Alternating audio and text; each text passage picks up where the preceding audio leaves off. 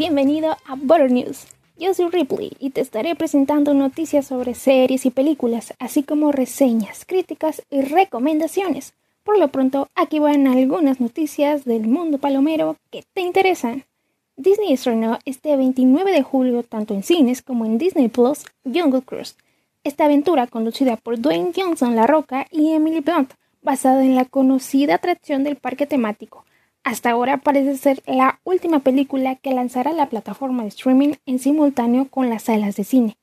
Pues recordemos el problema legal en el que se encuentran involucrados Disney y Scarlett Johansson tras el estreno por ambos medios de la cinta Black Widow, en donde la actriz reclama el incumplimiento del contrato, ya que estaba especificado que dicha película solo sería lanzada en cines, por lo cual podría ser que estrellas como Emily Blunt de Jungle Cruise o Emma Stone de Cruella sigan su ejemplo y tomen una vía legal similar.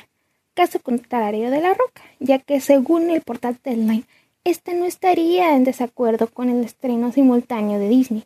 Lo que sí podría esperarse es que la relación para futuros proyectos entre la casa de Marvel y Scarlett Johansson pueda verse afectada de forma importante. También en la gran pantalla este 6 de agosto se estrena Escuadrón Suicida, la cual promete y promete mucho después de la mala racha que tuvo en 2016. Ahora viene dirigida por James Gunn, director de Guardianes de la Galaxia.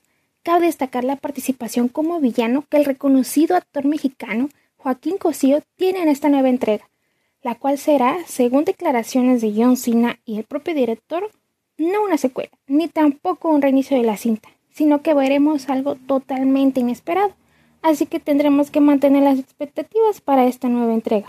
Por lo pronto, ya cuenta con un certificado de Fresh por el portal de Rotten Tomatoes. Bueno, ya veremos. Ahora, pasando a las plataformas digitales, Netflix estará presentando este 7 de agosto la quinta temporada de Better Call Saul, el aclamado spin-off de Breaking Bad, y la cual parece que verá su final tras el estreno de la sexta temporada que ya se encuentra en rodaje. Por otro lado, Amazon Prime Video tendrá disponible este 4 de agosto la cuarta temporada de Preacher. En otras noticias, se acaba de lanzar el tan esperado avance de la quinta temporada de La Casa de Papel, más bien de la primera parte de esta. Así como lo escuchaste, la quinta temporada será dividida en dos partes.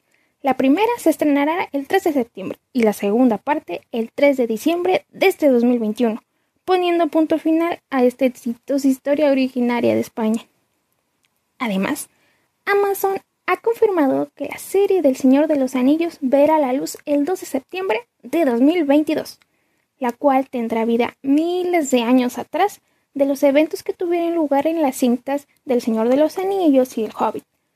Esta serie fue grabada en Nueva Zelanda y sabemos que el costo de su primera temporada se elevó hasta los 460 millones de dólares y que se tiene pensado realizar por lo menos cinco temporadas contemplándose la creación de distintos spin-offs a partir de esta.